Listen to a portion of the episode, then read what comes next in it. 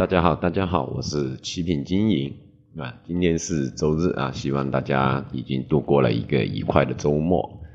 那我们呢，来再次看一下黄金后期的一个走势分析，好吧？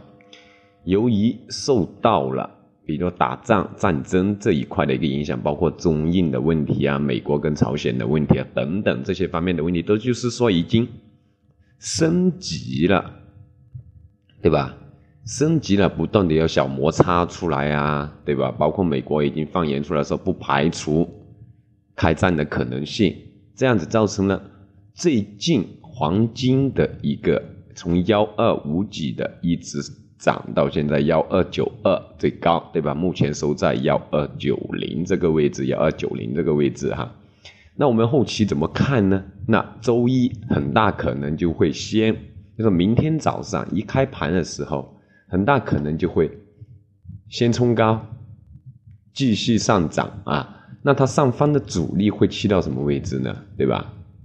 幺二九五附近，幺二九五附近呢是第一阻力，因为是前期的一个高点，幺二九五附近啊，幺二九五附近。那再去到就是一个整数关口，幺三零零这个位置，幺三零零这一个位置，对吧？我能看得到啊。这一年都没有涨过幺三零零，就是说二零一七年以来，对吧？二零一七年以来，我们可以看得到，一直处于比较，就是说在处于下方，从幺二零零到幺三零零这一百美金的一个波动会，对吧？幺二零零到幺三零零一百美金期间的一个震荡波动啊，就说这一年的一个行情。那首先。明天呢，我们可以开盘在幺二八九，对吧？就幺二九零到幺二八八期间这两美金期间去逢低找位置做多，甚至可以直接去做多。那冲高到幺二九五到幺二幺二九五附近，甚至以上，我们就可以去减仓或者平仓获利出来这样的一个行情。